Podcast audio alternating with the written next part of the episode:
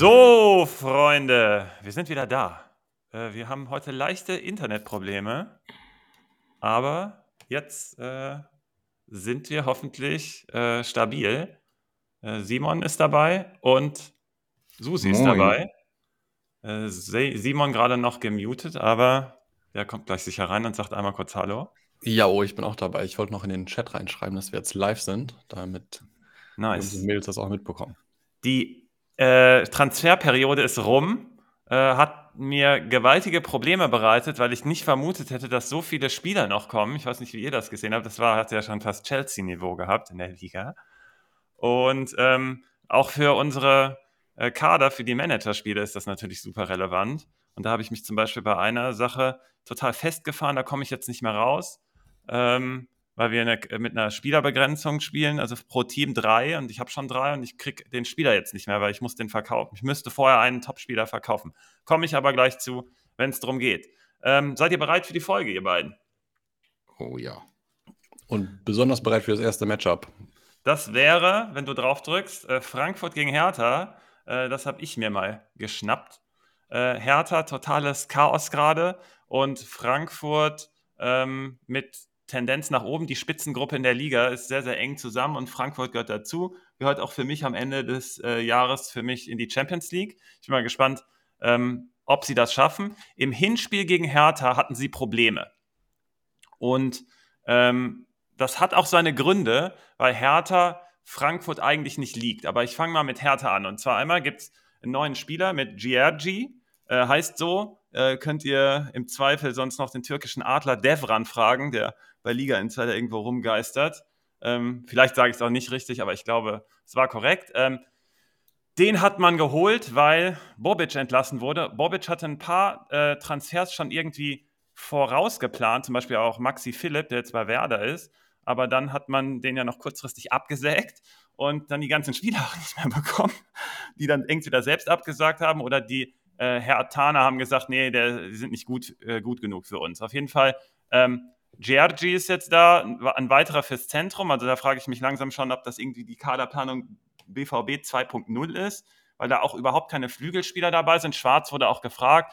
Ähm, dann hat er gesagt, ja, er muss sich halt daran anpassen. Was, also es gab auch eine Frage zu Schwarz. Ähm, ich glaube, der macht es nicht mehr lange, weil der war eigentlich Bobics Mann und bei Hertha wird ja gerade wieder alles umgeschmissen. Also eigentlich war man auf Konsolidierungskurs und das hat Bobic irgendwie auch geleitet und jetzt hat man ja auch wieder einen neuen Sponsor wahrscheinlich mit da drin und soll wieder 180-Grad-Wende kommen und ich vermute, es kommt auch ein neuer Trainer. Giorgi ist ein cooler Typ, ähm, ist auf jeden Fall ein geiler Kicker, ähm, hat so eine gewisse Präsenz auf dem Platz und das ist anscheinend hier auch gerade gefordert und wichtiger als alles. So ein bisschen Prince Boateng in etwas fitter.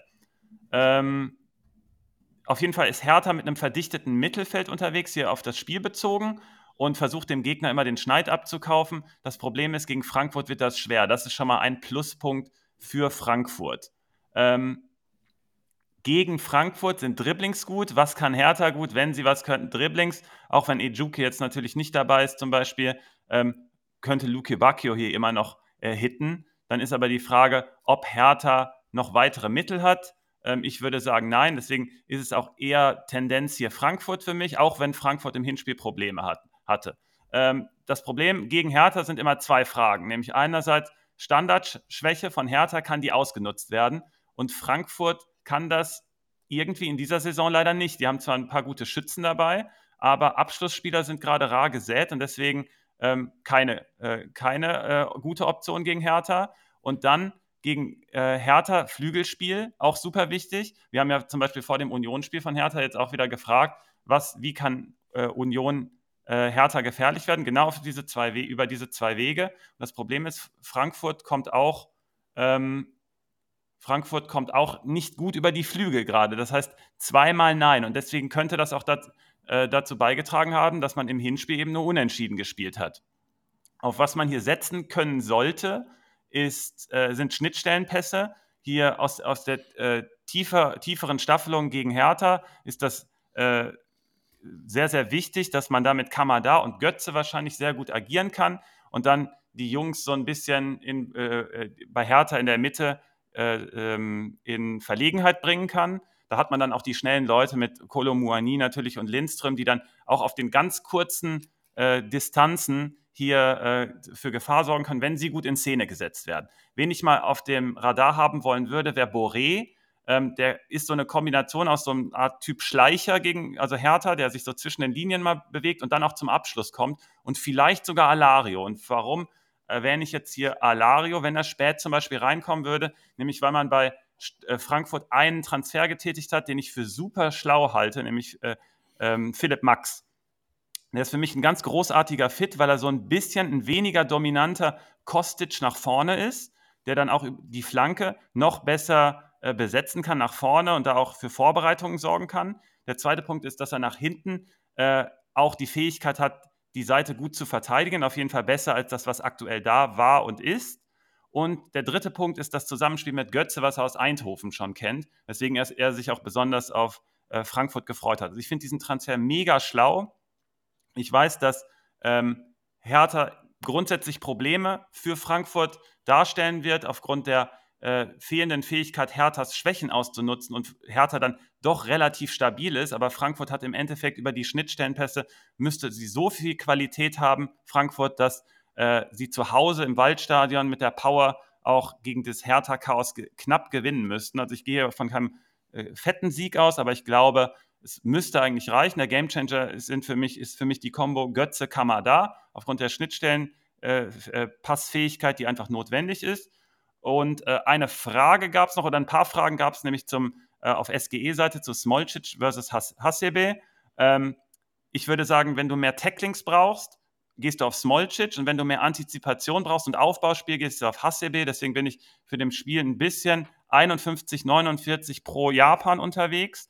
Ähm, es ist aber schon äh, auch in der Community äh, angedeutet worden, dass das wahrscheinlich situationsbedingt ist. Es kann hier auch aufgrund der Tacklings, die notwendig wären, vielleicht ähm, spät im Spiel, dass du dann Smolcic auch siehst. Aber ich glaube, erstmal die Antizipationsfähigkeit und der Spielaufbau wären pro Hasebe bei mir. Und deswegen äh, gehe ich auf ihn in dem Spiel und ich denke, die rotieren tatsächlich. Also knapper Sieg SGE und äh, Gamechanger Götze Kamada. Ich sehe den Sieg gar nicht so knapp. Du hast gerade gesagt, die Schnittstellenfähigkeit von Kamada und Götze ist notwendig. Ich äh, meine, die ist nicht nur notwendig, sondern die ist auch gegeben. Die beiden sind auch meine Gamechanger zusammen mit dem Kolo Moani, den man immer erwähnen kann in dem Offensivspektakel der Frankfurter. Ich denke, sie sollten das nicht knapp gewinnen, sondern relativ sicher gewinnen gegen Hertha. Ähm, zum Philipp Max-Transfer. Er ist noch damals, als er weggewechselt ist, hat man sich ja so ein bisschen gefragt, hey, warum? Äh, wechselt doch irgendwie innerhalb von der Bundesliga, deswegen cool, dass er jetzt wieder da ist. Und die äh, Analogie zu Kostic ähm, will ich auf jeden Fall unterschreiben. Mhm. Also ich habe auch die ganze Zeit schon aufgebraucht. Susi, du hast keine mehr. Doch, ich nehme mir die jetzt einfach. Ähm, also erstens, wo du schon angesprochen hast, dass Herthas äh, nicht so ein guter Fit ist. Das Problem war ja unter anderem, genau, das ist, dass Hertha über das Flügelspiel knackbar ist, unter anderem auch über die rechte Herthaner-Seite, also hinter Kenny ist immer mal wieder Probleme. Und da hatte Frankfurt halt einfach nicht so gute Mittel, auch wenn ich von Lenz ich finde Lenz keinen schlechten Spieler, aber Lenz ist weniger der Spieler, der bis zur Grundlinie geht, sondern ähm, eher äh, ein Stück davor bleibt und dann auch Ballverteilung macht, Ball ins letzte Drittel zu bekommen, aber halt nicht diese Breite im letzten Moment gibt und das mag es halt ein besserer Fit. Ähm, deswegen finde ich den in diesem Spiel schon direkt interessant, weil er ein gutes Match hat. Ich, genau, super Hinweis, übrigens, weil ich ja gesagt habe, Frankfurt kann noch nicht so viel über die Flügel, deswegen vermute ich, die haben noch so eine leichte Anpassungs- äh, Phase. Wenn du aber sagst, Max kann sofort reingeworfen werden, weil man sich an Kostic auch erinnert, ist das äh, äh, super, äh, super Hinweis, ja. Naja, das, ich glaube, das Problem ist ja immer, wenn du ein neues Team kommst, dann, ähm, weil du noch nicht genau, weil es noch nicht intuitiv ist, äh, wo deine Mitspieler genau. wann und wo sind, dann genau. musst du halt gucken. Und äh, im Idealfall spielst du dann gegen einen Gegner, der dir ein bisschen mehr Zeit gibt. Und deswegen könnte ich mir vorstellen, dass Max hier schon interessant ist. Und selbst aber wenn Max jetzt hier interessant wäre und sagen wir mal ein gutes Spiel macht mit dem Assist, heißt das nicht, dass er für die nächsten Spiele dann eine ähnliche Leistung ist, sondern ich glaube einfach, dass es schon direkt eines der besten Matches ist in der Bundesliga. Okay, gucken wir uns an. Und die zweite Sache, die ich bei Hertha generell, ich gehe damit, damit dass Hertha auf dem absteigenden Ast ist, während Frankfurt ja ein Champions League-Team ist. Hertha ist, also Hertha ist für mich inzwischen Abstiegskandidat auch wegen den Querelen dahinter. Die haben keine, und es sind auch so, die, kaufen, die holen Niederlechner von Augsburg, die holen aussortierten Stürmer bei Augsburg und hoffen, dass sie damit die Tore machen. Ich meine, ohne Niederlechner jetzt dafür. Ähm, ist aber ein Upgrade zu Konga, ne? Das darf man ja auch nicht vergessen. So ist ja, das halt leider. Und den Satz hättest du auch die letzten zwei Jahre genauso sagen können zu diesem Zeitpunkt, glaube ich. Ja, das ist aber das, das, Problem bleibt doch das gleiche, dass du von einem, dass Augsburg hatte ein Torflautenproblem. Einer mhm. der Gründe, warum sie Niederlechner auf die Bank gesetzt haben. Und jetzt hat Hertha ein ähnliches Problem und dann kaufen die, holen die sich Niederlechner. Also, wenn Hertha, also das ist kein Move, um in der ersten Liga zu bleiben. Das ist auch, ähm, es ist ja auch noch nicht mal jetzt zum Beispiel diese Selke-Köln-Situation, wo wir sagen, okay, das passt theoretisch mhm. sehr gut zu diesem Konzept. Mhm. Das sehe ich ja auch nicht. Aber ich nee, sehe das passt inhaltlich nicht und auch vom Konzept her äh, im größeren Rat nicht. Da bin ich auch voll bei dir. Das ist einfach genau. irgendein Transfer, um irgendwie irgendwas zu machen, eine Art Panik. Und also ich glaube, in die gleiche Richtung geht dieses Bobic entlassen, weil ich kann mir nicht vorstellen, dass das sich jetzt kurzfristig auszahlt und mittelfristig, langfristig bin ich da auch eher skeptisch. Aber ich ja, glaube. Der hat, der eine Außendarstellung, sich. die war halt nicht adäquat, das hat er auch nochmal bewiesen, ähm, jetzt am Wochenende. Und insgesamt inhaltlich war man auf einem Konsolidierungskurs einfach und jetzt kommt da jemand Neues noch mit dazu und es wird wieder alles gedreht. Das ist totales Chaos, so macht man das nicht. Das ist kein, das ist völlig planlos und vielleicht erwischt es Hertha dieses Jahr. Also diese ja. Saison. Wäre auf jeden Fall mal an der Zeit. Komm, lass uns mal zum nächsten Matchup gehen. Würdet ihr bei Augsburg gegen Leverkusen denn Geld auf Leverkusen-Sieg setzen? Geld auf Leverkusen-Sieg? Ich nehme an, dass die Quote gering ist und deswegen nein. Es wurde nämlich zum Beispiel schon das Art äh, Trap-Game ins Spiel gebracht bei den Usern unter den Fragen von gestern. Und das würde ich nämlich dann auch dementsprechend weiterleiten und sagen, ist das für Leverkusen ein Trap-Game? Weil ich gehe auch davon aus, dass Susi auch nicht wetten würde gegen Augsburg, oder? Nee, also ich lasse die Finger weg von Augsburg schon seit Jahren. Ähm, in allen Wetten, in allen Kickbase-Situationen. Nicht, weil ich grundsätzlich immer sage, dass, wir das, äh, dass ich die jetzt für ein Schalke-Team halten, sondern einfach, dass ich die auch so schwer einschätzen kann. Ähm, und ich glaube auch für diese Partie, also Leverkusen ist für mich ihr Favorit, aber ich glaube, das ist äh, zumindest ein Spiel, wo mehr schief laufen kann. Da sind Spiele heute vorhanden, die deutlich, äh, ja, wo es klarere Favoriten gibt, zu denen wir später kommen. Und äh, jetzt für diese Partie Augsburg gegen Leverkusen. Ähm, interessant ist ja, dass Augsburg äh, ein hohes Pressing spielt, ähm, vor allem auch wenn sie zu Hause sind. Äh, die schieben dann viele Spieler nach vorne und machen die Mitte ganz stark zu. Und aus der Grundordnung der, sie spielen ja, also Augsburg ein 4-4-2 und äh, Leverkusen ja zuletzt mit einem 4-3-3. Und um dann dieses hohe Pressing zu umgehen, ist eine der besten Wege. Und das hat äh, Gladbach im Spiel gegen Augsburg auch äh, teilweise gut gemacht. Und da kam auch die guten Situation, dass das offensive Mittelfeld sich ganz tief fallen lässt. Und das wäre in dem Moment halt eben Würz. Ähm, weil wenn Würz sich äh, tief fallen lässt, dann zieht er quasi den Augsburger mit und kann äh, die beiden Aus äh, die beiden Innenverteidiger Leverkusen können ein bisschen mehr in die Breite gehen. Und äh, Wirtz agiert dann quasi als defensives Mittelfeld, als von da als Ballverteiler. Und äh, darüber kann dann dieses äh, Pressing von Augsburg äh, überspielt werden, weil die Zuordnung dann nicht mehr stimmen. Das, das waren mhm. eben diese guten Szenen, die Gladbach dann auch hatte, wo sie dann Itakura freispielen konnten. Und ich sehe da eine ähnliche äh, Dynamik, äh, eine ähnliche Chance für Leverkusen. Das ist der erste Weg. Mhm. Ähm, der zweite ja. Weg ist, wenn Würz tief kommt und selbst wenn Würz nicht angespielt werden kann, aufgrund dessen, wie die Spieler von Augsburg so weit nach vorne drücken müssen, wenn sie dann auch noch auf Würz reagieren müssen, weil sie dann ja auch noch Frimpong zum Beispiel, weil sie zum Beispiel noch Frimpong und Palacios abdecken müssen, führt das dazu, dass der, dass allein schon äh, die, die, der, sorry, dass der rechte Verteidiger, der linke Verteidiger, Colina, von äh, Augsburg, um gegen die Frimpong und Diaby-Seite zu verteidigen, wenn Würz tief geht, auch mit nach vorne gehen muss, ähm, um Palacios zu übernehmen, weil dann einer der Mittelfeldspieler der Augsburger Würz übernehmen muss. Also quasi ist das eine Weitergabe. Würz geht, Würz lässt sich fallen, das heißt, die Augsburger müssen reagieren. Und das macht dahinter aber einen Raum auf. Und in genau diesem Raum ist dann Diaby vermutlich erstmal ohne Gegenspieler. Und das ist eben eine super gefährliche Situation für Augsburg. Das ist etwas, womit die schon immer im Risiko spielen. Das ist eingeplant, aber sie lassen immer wieder einen Raum offen. Und äh, einen freien Raum auf Diaby ist halt eben super gefährlich. Aber deswegen ist für mich Würz hier, sage ich schon mal vorher, der Game Changer, weil er entweder, wenn er, also das ist halt ein Weg, aber dieses Tiefkommende von Würz kann schon, wenn er angespielt werden wird, das Spiel da entzerren und dann darüber eine gute Kontersituation, einen guten Ablauf nach vorne äh, provozieren. Oder allein dadurch, dass er nach hinten geht, verändert sich die Staffelung so, dass einer der Flügelspieler in den Leverkusener fast immer freistehen muss und der dann halt angespielt werden kann. Schafft er es dann, den Ball mit wenigen Kontakten zu kontrollieren, entsteht hier eine gefährliche Situation. Ähm, und dazu, wenn sie in einer höheren Zone schon sind, die Leverkusen, ein Vorteil ist, dass Augsburg sehr viele ähm, Pässe hinter die letzte Linie, also hinter die Verteidigung zulässt.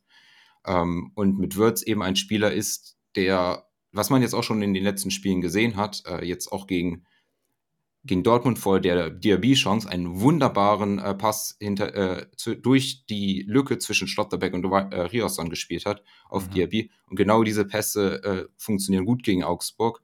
Und mit Diaby, Lojek und Adli wissen wir nicht genau, wer jetzt die, vorne die Position besetzt, aber auf jeden Fall die Spieler hat, die da dann auch was machen können. Deswegen bin ich hier äh, Vorteil Leverkusen. Aber Leverkusen spielt, aber beziehungsweise anders gesagt, Augsburg ist nicht zu unterschätzen. Die haben sich auch gut verstärkt und ich glaube, hier ist nochmal ein Gegensatz zu Hertha. Die haben ähm, einen deutlich besseren Einkaufskurs gefahren. Also gerade dieser Transfer von Engels, der, glaube ich, aus der zweiten belgischen Liga kam, beeindruckt mich sehr. Mhm. Der äh, gefällt mir gut. Und dazu dann ja noch Spieler wie Berisha, die auch noch nicht so lange da sind, die einfach schon so eine tragende Rolle einnehmen und die auch zum Beispiel, nächstes, nächster Vergleich mit äh, Freiburg, die haben sich auch einen, äh, beziehungsweise die haben einen äh, Stürmer getauscht mit Freiburg. Im Vergleich zu Hertha. Hertha, Hertha hat einen Augsburg-Stürmer gekriegt, Freiburg hat einen äh, Augsburg-Stürmer gekriegt, aber nur in einem von beiden Deals haben beide Partien, profitiert und hier hat Augsburg nämlich auch profitiert mit Demirovic. Also hier sind viele Sachen. Der fehlt gesperrt, ne? Oder? Ja, der fehlt gesperrt. Genau, ich glaube auch, der fehlt gesperrt. Ich will nur äh, darauf hinweisen, dass hier die äh, Entwicklung gut ist. Mhm. So. Und äh, deswegen finde ich Augsburg nicht zu unterschätzen. Und äh, interessant ist ja auch noch, wenn wir schon äh, über diese Frimpong Diaby-Seite gesprochen haben. Äh, einer der neuen Spieler ist der Jeboa, der ja auch direkt eine Vorlage gegeben hat jetzt im letzten Spiel und der auch durch sein hohes Tempo aufgefallen ist. Da Leverkusen selbst äh, auf der Frimpong-Seite sehr offensiv spielt und äh, dann bei Ballverlusten darauf vertrauen muss, dass Frimpong das mit seinem Tempo wieder wegmacht, glaube ich, dass es hier ein bisschen riskanter ist, weil Jeboa äh, von meinem ersten Eindruck das Tempo von Frimpong matcht. Das heißt, wenn er schon mal diesen Geschwindigkeitsvorteil und diesen äh, ja, Raumvorteil hat, er den besser nutzen kann und deswegen wäre ich ein bisschen vorsichtig. Also ich bin hier Tendenz Leverkusen. Für mich ist Würz hier der Gamechanger. Nicht nur, weil ich viel von Würz halte, sondern weil ich glaube, dass genau das der Spieler ist, um Augsburg zu knacken. Aber Augsburg sollte man auf keinen Fall unterschätzen. Und ich glaube, hier ist auch für Augsburg was drin. Also wenn ich wetten wollen würde, dann würde ich vielleicht sogar eine Risikowette gegen Leverkusen machen. Weil ich glaube, dass sich das, dass da die Chancen, sich das von den äh, Quoten eher lohnt. Ich würde aber wenn ich jetzt bei Kickbase bin, bei nicht einen Offensiven von Augsburg nehme, ich glaube, das sagt dann auch meine Endtendenz, also genau. Tendenz äh, Leverkusen, Offensive Leverkusen und ich finde da eben Würz der Gamechanger. Genau, ganz kurz noch von mir zwei Add-ons, die äh, super cool erklärt, äh, wie du es gemacht hast. Ähm, ich würde auch auf Leverkusen nicht setzen, aufgrund der Quote allein schon, aber Leverkusen gewinnt es hier knapp. Äh, das ist auch mein Hinweis. Ähm, und mein Gamechanger ist Diaby. Du hast schon eigentlich erwähnt, warum. Was ist der Unterschied zu Gladbach? Gladbach kann genau diese Tiefen, äh, Tiefe im, äh, also nach hinten, nach vorne kommen im, in der Offensive äh, aus dem Zentrum, können es dann aber nicht breit spielen. Aber wer kann es breit spielen? Leverkusen kann das dann breit spielen. Deswegen ist Diaby, nachdem er von Wirtz eingesetzt wurde, brandgefährlich oder auch Frimpong auf der Seite, der dann ganz hoch schiebt, weil Leverkusen äh, ist auch gegen Dortmund teilweise mit Dreierkette aufgetreten, weil Frimpong ganz hoch schiebt. Und dann hat Diaby da noch mehr Lücken und kann von Wirtz bedient werden. Also ich nehme einfach den Verwerter. Äh, du gehst auf äh, den Passgeber mit Wirtz und ich gehe dann einfach auf Diaby, weil Leverkusen im Vergleich zu Gladbach noch einen, einen Aspekt mehr hat. Und gegen Augsburg ist genau dieser wichtig, nämlich die Breite mit Zug nach vorne zu kreieren. Und deswegen ist hier Leverkusen auch also wenn es rein darum geht, dass sie gewinnen, gewinnen dies, ist aber trotzdem gefährlich, genauso wie warum, wieso du es gesagt hast, nämlich das ist so eine bunt zusammengewürfelte Truppe gerade und völlig unberechenbar. Und das ist auch gerade irgendwie das, was Maaßen vorgibt. Also dieses mannorientierte Verteidigen über den ganzen Platz ist auch schon ganz wild. Und mhm. ähm, Hinspiel war halt ganz absurd auch. Da hat Leverkusen sich die Zähne ausgebissen, aber da war Wirtz ja auch noch nicht dabei. Deswegen Trap Game ja, Leverkusen gewinnt aber trotzdem und Game Changer ist bei mir Diaby und in Klammern Frimpong. Mhm, mhm. Ähm, da muss ich auch noch dazu sagen, Augsburg ist eines der stärksten Standardteams der Liga und äh, Leverkusen ist im Verteidigen nur Durchschnitt. Also ich könnte mir da auch vorstellen, dass da Augsburg äh, tatsächlich was holen könnte über Berisha. Hat, hat Quote 4,2 auf Sieg und Le äh, Leverkusen eben nur 1,78, wird gerade von VfL Siedlung gepostet und deswegen, wenn, auf Augsburg gehen. Also ja. mal ein bisschen gamblen. Ich ja. sehe schon, ihr habt aus dem letzten Spieltag die richtigen Konsequenzen gezogen, was heißt, auf Leverkusen zu setzen. Lass uns mal ja, zum ja. nächsten. Ja, ja. Lass uns mal zum nächsten Matchup gehen. Das ist nämlich Stuttgart gegen Bremen. Ähm, und das präsentiere ich euch. Und zwar, ähm, Susi, das Problem ist bei Werder. Äh, Werder hat so viele Abschlüsse nach Konter kassiert wie kein anderes Team der Liga. Problem Nummer eins. Und da gibt es jeden Spieltag was zu holen gegen Bremen. Halt auch die Möglichkeit für Stuttgart, ne? Und die Möglichkeiten neben Konter 2 und 3 sind zum einen Schnittstellenpässe und Abschlüsse aus der Distanz. Also Konter, Schnittstellenpässe, Abschlüsse aus der Distanz. Gute Schnittstellenpässe spielt Stuttgart leider eher seltener. Gut für Bremen. Dafür Gut. probieren sie es sehr häufig aus der Distanz. Also haben wir da ein, ein ziemlich cooles Match über Konter und ähm, ähm, Abschlüsse aus der Distanz. Ähm, auf der Bremer Seite ähm, habe ich aber auch was Positives gefunden, denn Bremen bekommt es hin, ab dem Mittelfeld ein richtig gutes Pressing aufzubauen. Ähm, da sind sie richtig weit oben im Liga-Vergleich, was Pressing-Situationen im Mittelfeld angeht und äh, sind, so, sind sowieso auch ziemlich zweikampfstark gewinnen sehr viele Tacklings im Mittelfeld und erobern dadurch viele Bälle, was bei äh, schlechter Abstimmung von Stuttgart dann zu sehr gefährlichen Situationen führen könnte.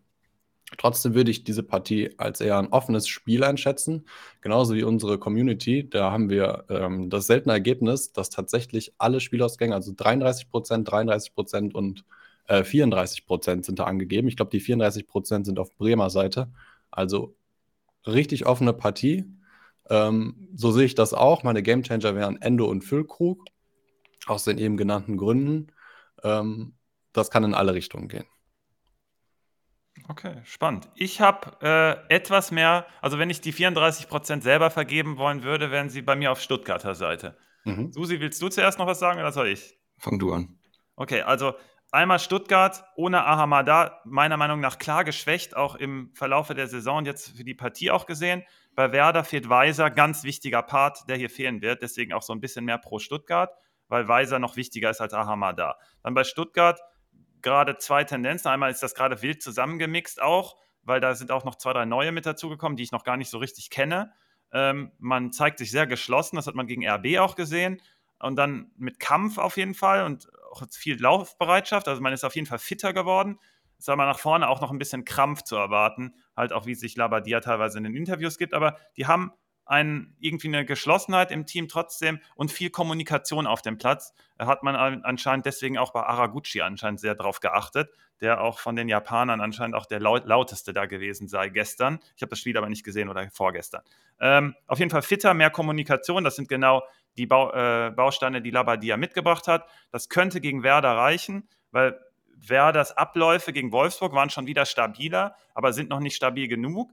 Äh, Simon, du hast es schon angedeutet, nämlich, beziehungsweise erklärt, ähm, Stuttgart wird hier in dem Spiel auf Fehler lauern von Werder im Aufbauspiel und nach der Balleroberung äh, kommt da Zug rein bei Stuttgart und dann zum Beispiel in Fürich ist hier total relevant für das Spiel. Und umgekehrt ist es aber so, dass bei äh, Werder, ähm, die sind auch auf diese Balleroberung aus, aber Stuttgart lässt die gar nicht so zu. Also ähm, auf der einen Seite Schnittstellenpässe von Stuttgart gegen Werder passen ganz gut und nach einer Balleroberung auch, aber umgekehrt passt das so gar nicht. Das ist eigentlich das Werder-Spiel, was auch gegen Wolfsburg wieder besser gepasst hat.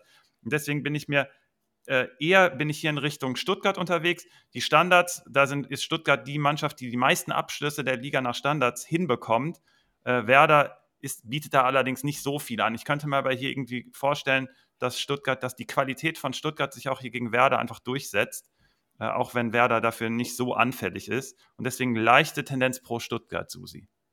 Oh, also ich muss halt auch, also ich muss das ja auch äh, sagen, wenn man sich die äh, Deeper Lying Werte, also Expected Goals etc. ansieht, dann äh, sagt das auch, hey, Tendenz Stuttgart. Vor allem dieser weise Ausfall, das äh, tut uns halt weh, das tut uns sehr weh. Deswegen, ich sehe hier auch äh, Tendenz Stuttgart, da muss ich komplett mitgehen. Ich glaube aber auch, dass die Teams sich relativ gut neutralisieren können. Ich sehe hier jetzt keine, also eine wilde, wilde Partie kann ich mir eher dann vorstellen, weil die beide Teams nicht gefestigt sind, aber in der grundsätzlichen, so wie sie spielen wollen, müssten die sich relativ neutralisieren. Ähm, für den Transfer Haraguchi finde ich übrigens eine sehr gute Idee. Also mhm. der passt gut, passt mir sehr gut zu Stuttgart. Ähm, auch ein sehr intelligenter Spieler. Ähm, die Kombination eben auch äh, zusammen mit Endo und Karasor, dass er noch was weiteres mitbringt. Ich möchte jetzt noch zum A äh, Amada äh, einmal sagen, ähm, weil es da diese Diskussion gab, jetzt war ich ja letzte Woche nicht im Podcast, also da gehe ich mit Manuel Gräfe übrigens mit, der ja nochmal geschrieben hat, also dazu, dass Amada ja da die gelb-rote Karte bekam. Ähm, Für das dafür, Erklimmen der Tribüne, ne? Denkt dran. Es ist nicht Erklimmen, in den Regeln steht explizit Klettern auf den Zaun. Und der ist auf eine, der ist auf, der ist nicht geklettert. Also zum Klettern braucht man Hände. Der ist auf eine das waren drei Stufen, der ist auf drei Stufen hochgegangen und hat mit den Fans gefeiert. Und du kannst natürlich sagen, das ist ein Sicherheitsrisiko, das, das kann nämlich ein Argument für eine gelbe Karte sein. Ja. Aber keine zwingende, ne? Genau, also das, das, ist keine zwingende. Ja, ja. Und das ist eben das. Und ich finde, wenn du keine zwingende gelbe, äh, rote Karte dafür geben musst, dass mit seinen eigenen Fans jubelt und innerhalb von fünf Sekunden, das hat man ja noch nicht mal in den Fernsehbildern gesehen, hat wieder da ich glaube nicht, dass das eine Auslegungssache ist. Und das will ich nochmal dazu sagen, vor allem auch, weil die Diskussion danach war mir ziemlich eindeutig, sehr geprägt von, ich glaube, dann war es Colinas Erben, die da meinten, ja, der ist sehr Klim und das ist eine Pflichtgelb und Pflichtverwarnung. Das war nicht Nein. korrekt, ja. Genau, das ist nicht korrekt. So. Ich bin aber trotzdem pro Gelb, ne? aber ich äh, bin bei dir, dass die Eindeutigkeit nicht so gegeben war, wie es dargestellt ja. wurde. Ja, ja, genau, genau. Also wir können über die Gelbe debattieren, aber wir müssen zumindest sagen, dass es eine Debatte gibt. Mhm. So, für dieses Spiel jetzt, ähm, die, also der Vorteil natürlich ist gegen diese Standardstärke der äh, Stuttgarter ist, dass äh, unsere Verteidigung, die ist halt schon groß und stark. Und da hoffe ich, dass die dann viele, äh, dass die beiden dann noch viele Kopfballduelle gewinnen.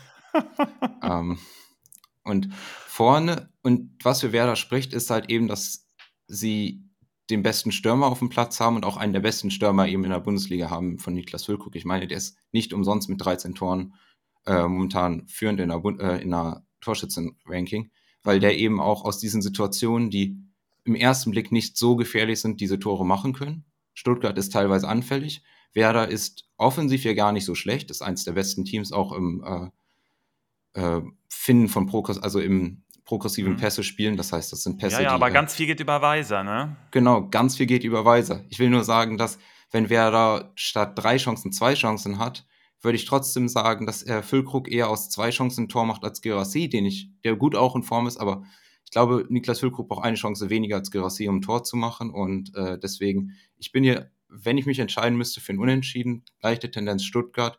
In der Offensive würde ich jetzt aber von beiden Teams was stellen. Habt ihr noch einen Gamechanger jeweils? Ja, Lücke. Lücke? Ja, bin ich auch dabei. Füllkrug und auf der anderen Seite Endo. Deiner ist sicherlich Führig. Nein, meiner ist Endo. Du hast ihn jetzt schon einfach selber vorweggenommen. Das ist immer ein gutes Zeichen. Und Chris, the Champ, äh, fragt, was hat Spezi noch immer zu den Games gesagt bei Stuttgart, wenn es so ganz wichtig wurde? Dann hat er gesagt, das ist der Lackmustest.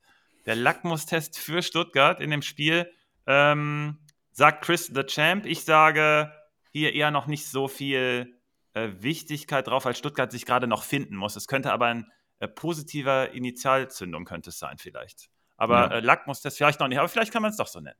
Äh, gucken wir mal, was da nächste Woche rausgekommen ist. Äh, wir gehen mal zur nächsten Partie, wenn ihr nichts dagegen habt. Simon, du darfst umschalten. Wir ja, überziehen heute, scheiß drauf. Ähm, Union gegen Mainz. Ähm, warum habe ich hier das Spiel, äh, das Wort Gruselspiel im Kopf? Könnt ihr mir das erklären? Ähm, wahrscheinlich. Ich kann das. Ich kann das. aus demselben Grund, warum ich keinen Gamechanger aufgeschrieben habe in dieser Partie. Genau, ich vermute, wir haben heute auch, wenn wir das Matchday-Briefing sehr spät rausbringen, dass wir hier vielleicht keine Empfehlung haben für die drei Manager, die wir immer behandeln.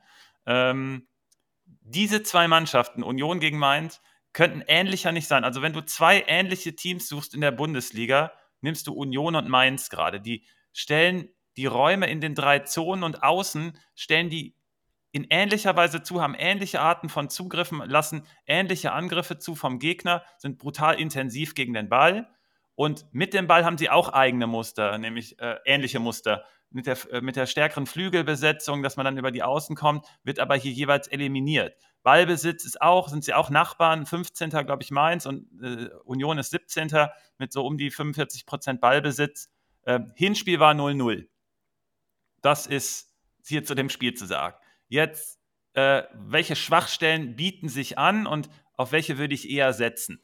Also Union hat äh, komischerweise eine Schwachstelle, das sind die defensiven Standards und Mainz könnte hier mit den langen Jungs von hinten vielleicht eine Standardsituation äh, provozieren und dann einen reinmachen. Sind zwar auch nicht super stark darin, aber es wäre eine Chance. Und ähm, ja, ich habe ja Onisivo irgendwie komischerweise auf dem Zettel gehabt gegen Bochum. Also letzte Woche, ne, da einiges wirres Zeug dabei, aber einige sehr gute Hits. Und Onisivo gegen Bochum hat schon mal geklappt. Und Onisivo ist einer der Dribbler der Bundesliga mit dem Ball. Wenn er da irgendwie den Ball so nach vorne schleppen muss, hat Union Probleme mit wäre also eine weitere Schwachstelle, sind aber keine zwei richtig starken äh, Schwachstellen, wie zum Beispiel Hertha sie aufweist, aber es wäre eine Chance. Wenn was passiert, dann so. Und wenn was gegen Mainz passiert, dann passiert das meist so. Die haben nämlich enorme Zugriffsprobleme weiterhin im Halbraum ähm, vor den zwei Halbinnenverteidigern. Schon traditionell irgendwie unter Svensson, da sind sie aktuell die fünf schlechteste Mannschaft gegen Bayern, gestern das 2-0 auch so kassiert. Ähm, da gibt es zwei Möglichkeiten, wie Union das gut bespielen kann, nämlich einer, einmal Becker, der dann sich häufig von ganz vorne da in solche Räume zurückfallen lässt und dann auch so gerne nach innen zieht mal. Der geht natürlich dann auch ganz über außen durch, was Mainz gut verteidigt, aber wenn er dann sich entscheidet, so halb nach innen zu gehen und da irgendwie das Eins gegen Eins zu suchen, ähm, da könnte Mainz Probleme bekommen, weil sie zusätzlich noch Abstimmungsprobleme gerade haben. Also gerade Hanke Olsen, der neu ist, das passt noch nicht alles so richtig. Und Bochum hat das dann, nachdem Mainz früh relativ sicher in Führung war, hat das dann auch teilweise aufgedeckt. Äh, für Mainz generell schlecht ist, dass Burkhardt noch etwas länger fehlt. Da war es im Endeffekt eine Meniskusverletzung. Ähm, muss man dann gucken, wie stabil das Knie auch ist. Und dann hat äh, Max äh, 2509 oder MXX 2509 hat auch gefragt, was ist mit Stach bei Mainz? Das ist für mich eine Anomalie. Also er wird gerade in einer weiter vorderen Position, so auf dem, auf dem Halb-Zehner-Raum eingesetzt. Woran könnte das liegen? Also ich glaube, Mainz ist relativ stabil, gerade im Zentrum mit Chor und Barrero und versucht es ja auch eher aus der massiven, äh, massierten Formation. Und Stach ist wahrscheinlich einer der besten Spieler und einer der besten Spieler, das kennt man aus den Jugendteams und früher auch immer, je, je besser du bist, desto weiter vorne wirst du einfach platziert, weil du den Unterschied machen sollst. Das wird aber, das ist nicht Stachs beste Position. Das ist nur so, weil er bei Mainz noch da am besten ist, dass er da wahrscheinlich eher hingestellt wird. Zusätzlich ist er natürlich noch nicht 100% fit. Ich glaube, in der nächsten Saison wird Stach nicht mehr bei Mainz spielen. Der wird definitiv wechseln und dann aus einer tieferen Position bei einer besseren Mannschaft spielen zum Beispiel Leverkusen könnte ich mir gut vorstellen, ähm, dass der so ein, also dass der da wirklich eine gute Rolle in einem viel besseren Team spielen kann, eine, aus einer etwas tieferen Position. Die Frage fand ich aber super interessant. Ähm, und dann noch auf Unionsseite habe ich zwei äh, Anmerkungen noch, und zwar Ischko ähm, hat mich, der Transfer hat mich von Anfang an sehr stark gewundert. Also erstmal gab es überhaupt keine Quelle. Das war völlig baseless Unsinn für mich. Natürlich gab es da ein Instagram äh, Kommentare und dann dachte ich, ja, ja, alles klar, labert immer. Und dann aus Spanien auch irgendwelche Quellen. Und wir haben uns ganz lange bei Liga Insider ge äh, dagegen gewehrt, diese, ähm, diese News zu bringen, weil wir dachten, es gibt überhaupt keine Quelle, es kam nichts, nichts dazu. Und dann hieß es auf einmal plötzlich wirklich, der kommt. Hat, wie gesagt, hat mich völlig gewundert. Der hat vorher in äh, Malaga gespielt, in Sevilla, in Madrid und dann soll der ins Kälteloch nach Berlin gehen. Und da habe ich gesagt, never.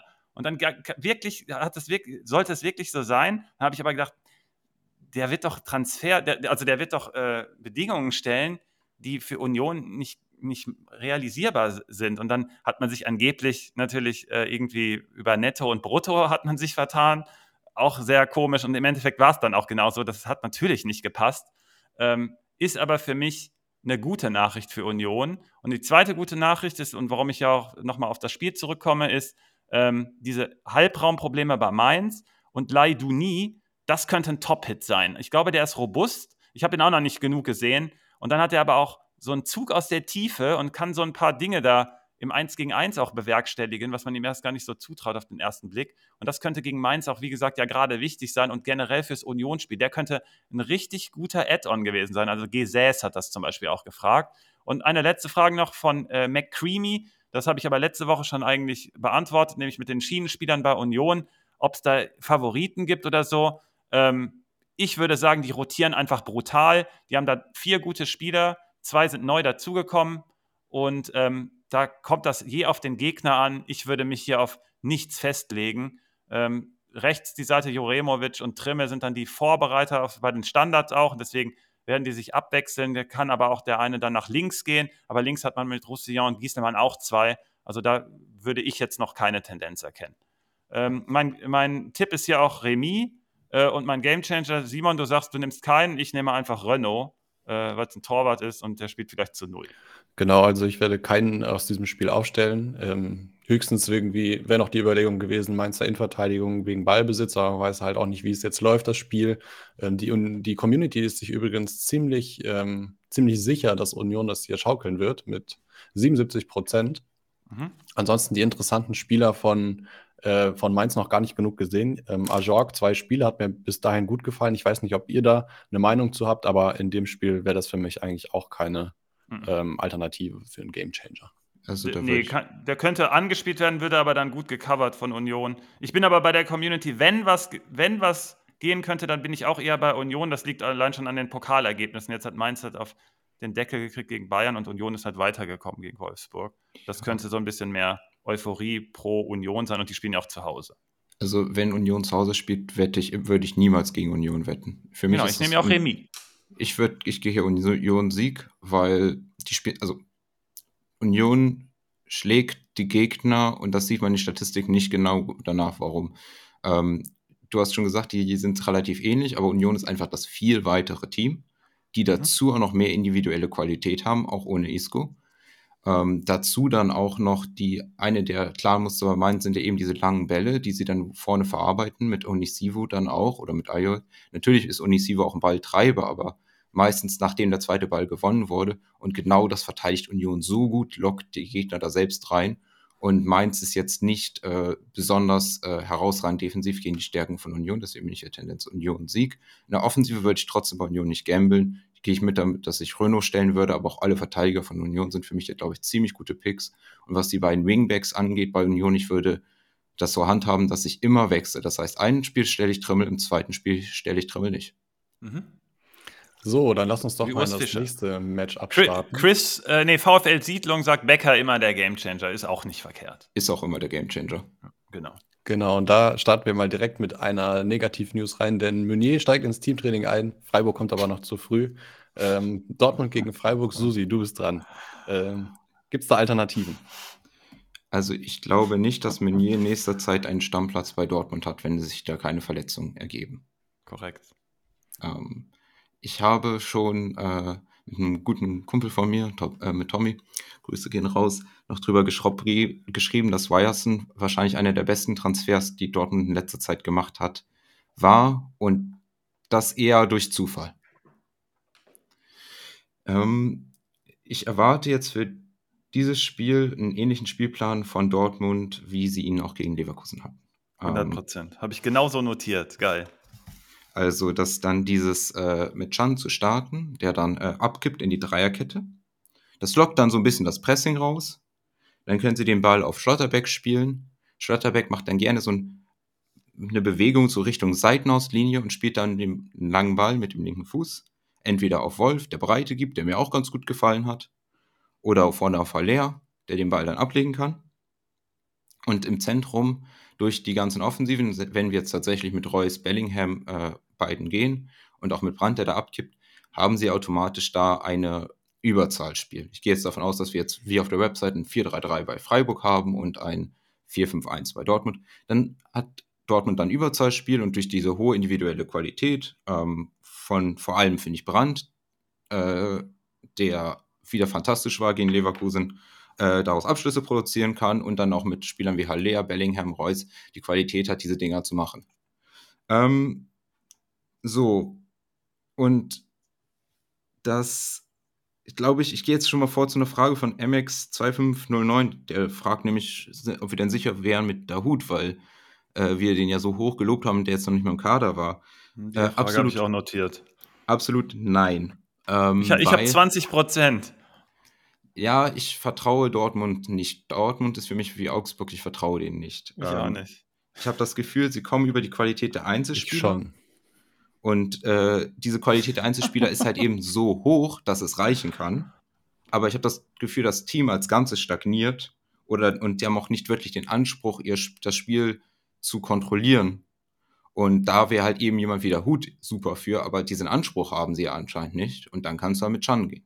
Das passt ja. aber gegen Leverkusen passt das und gegen Freiburg wird das auch wieder passen, ne? Und das wird dann wieder halt, da wird man sich in Sicherheit wiegen und dann denken, oh, das sieht alles gut aus, aber wir hatten gegen Leverkusen Räume, die auch wahrscheinlich gegen Freiburg kommen. Das wirst du gleich wahrscheinlich auch erklären, vielleicht, wie die zustande kommen, oder hast du schon?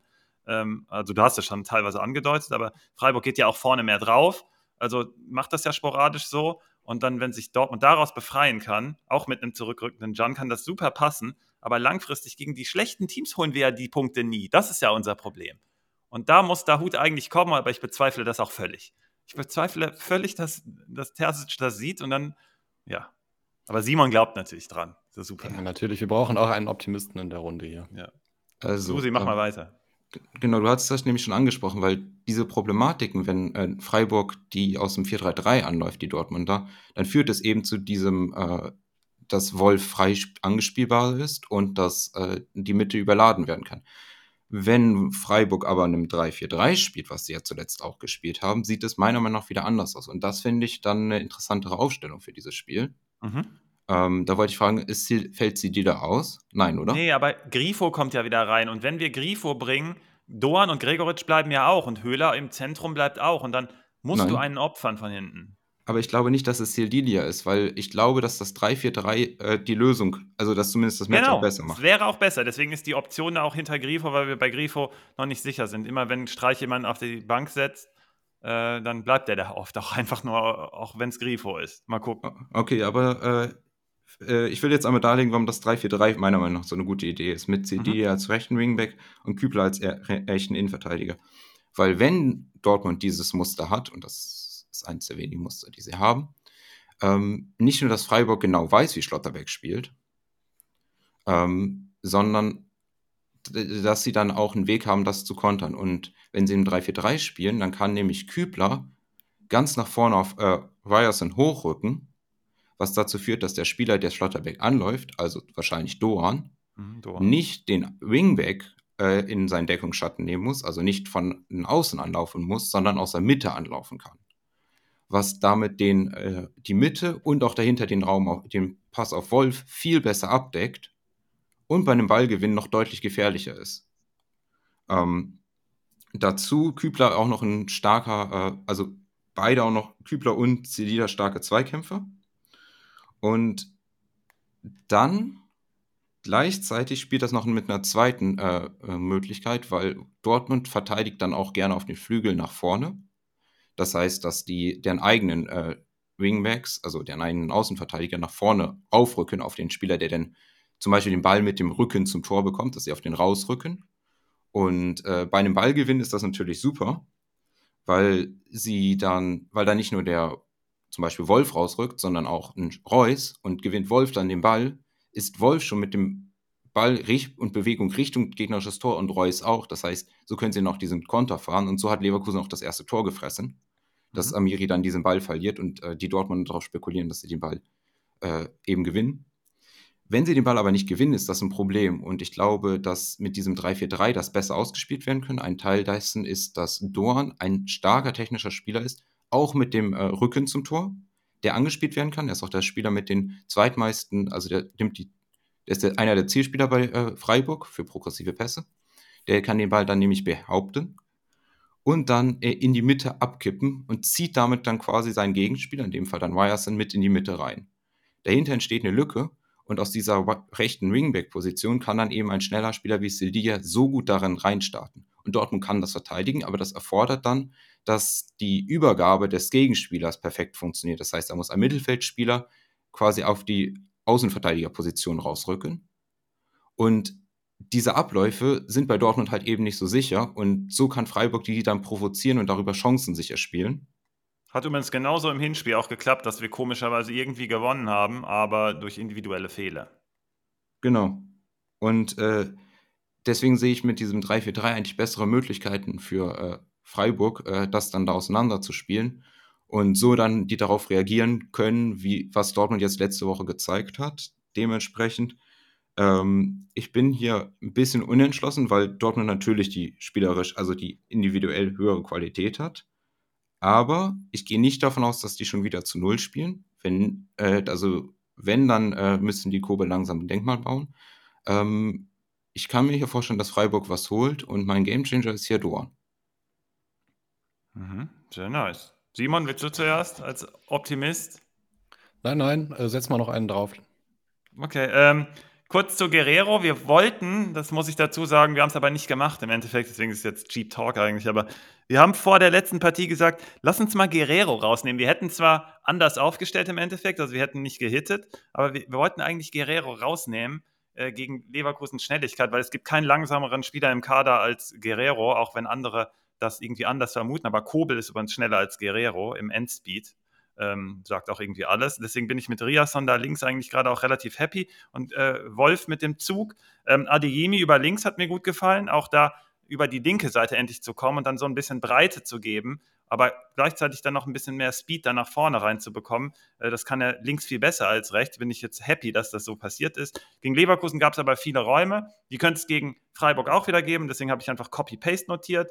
Äh, Susi hat schon genau beschrieben, warum. Jetzt sage ich noch ganz schnell, warum Freiburg vielleicht eine Chance hat. Einmal Ballverluste erzwingen. Da ist zum Beispiel Doan als Pressingspieler super relevant und gegen BVB-Aufbau, da kann nach hinten dann einiges passieren bei Dortmund.